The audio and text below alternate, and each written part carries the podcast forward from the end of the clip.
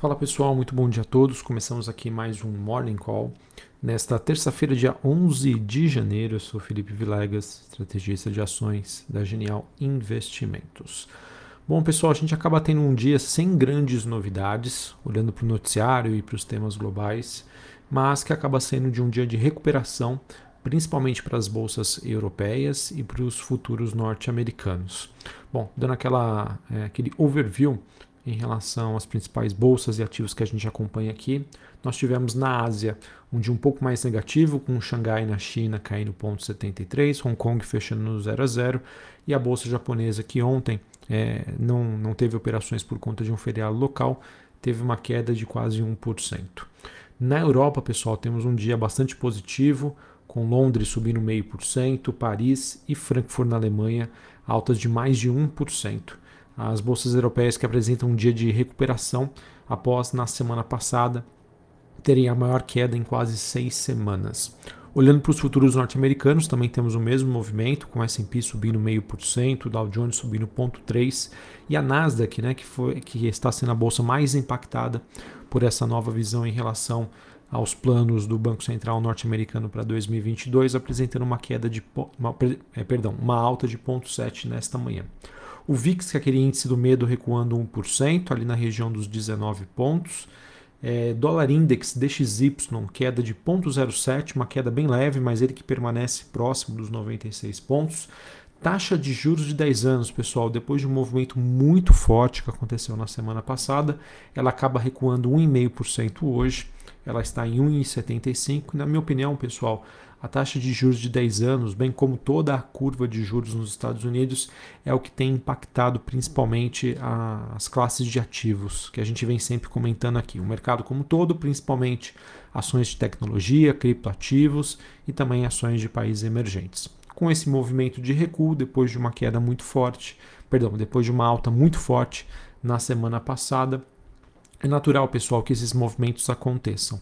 Na minha opinião, o que nós temos hoje não é necessariamente uma nova visão do mercado em relação à, à, questão da elevação dos juros nos Estados Unidos. São ajustes que acontecem, nada sobe em linha reta, nada cai em linha reta, então é importante a gente monitorar que o respiro que pode acontecer hoje, pode obviamente seguir durante essa semana, é muito mais ligado a um ajuste do mercado depois de uma queda muito forte do que necessariamente uma mudança no fundamento ou nas expectativas para 2022. Bitcoin segue no 0 a 0, 41.772 dólares. É, dia positivo hoje para as commodities. Petróleo WTI é, negociado em Nova York subindo mais de 1%. Metais negociados em Londres também tem um dia positivo, cobre subindo 0,5%, níquel subindo 3% e o ouro apresentando uma alta de 0,35%. Minério de ferro na China, também tanto no porto de Tindal quanto no, no, na bolsa de Singapura, apresentaram, apresentaram aí dias positivos. Beleza?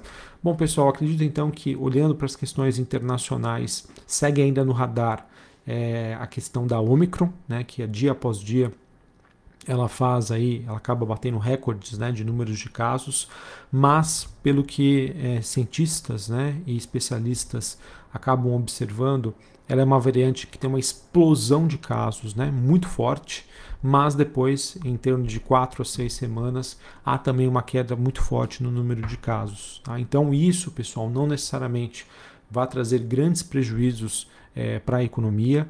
É, haverão, deve existir, na verdade, perdão, algumas, algumas paralisações pontuais. Uh, na verdade, acho que o principal efeito dessa nova variante é pela necessidade, sim, das pessoas se resguardarem.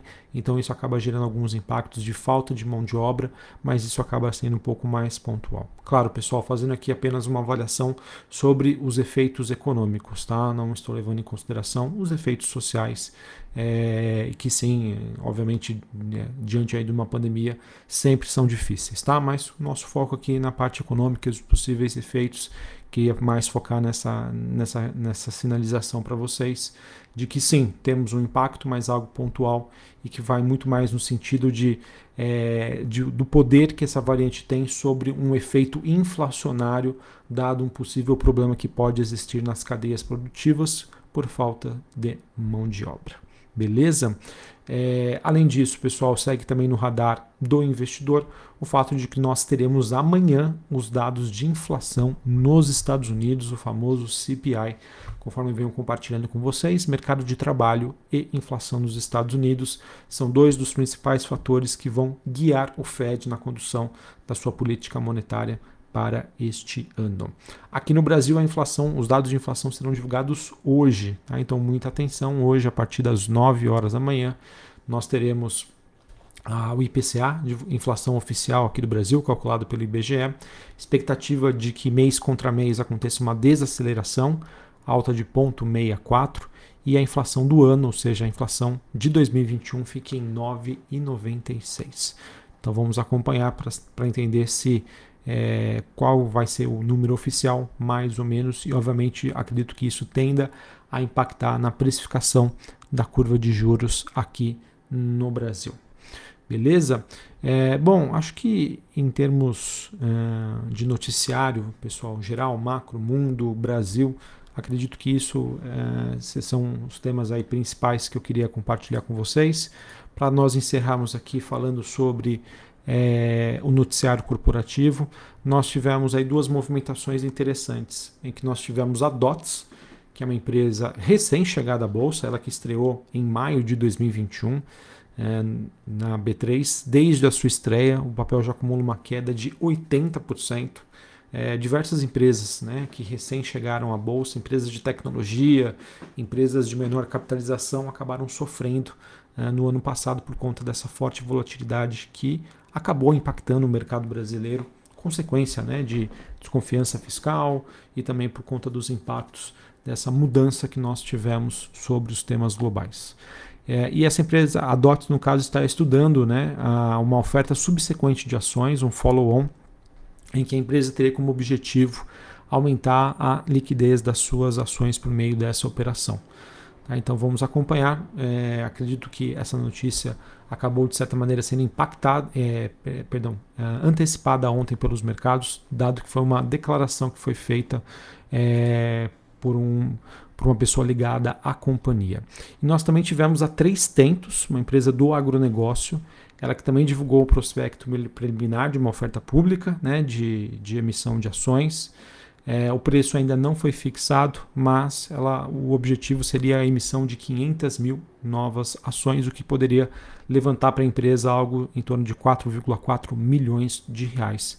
Então é interessante ver que algumas empresas, né, buscando um aumento de liquidez, novas captações, mesmo com esse cenário super difícil de mercado, elas acabam é, buscando, né, tendo isso, né, digamos, como eu posso dizer, né, dando a cara a tapa, né, numa situação super difícil.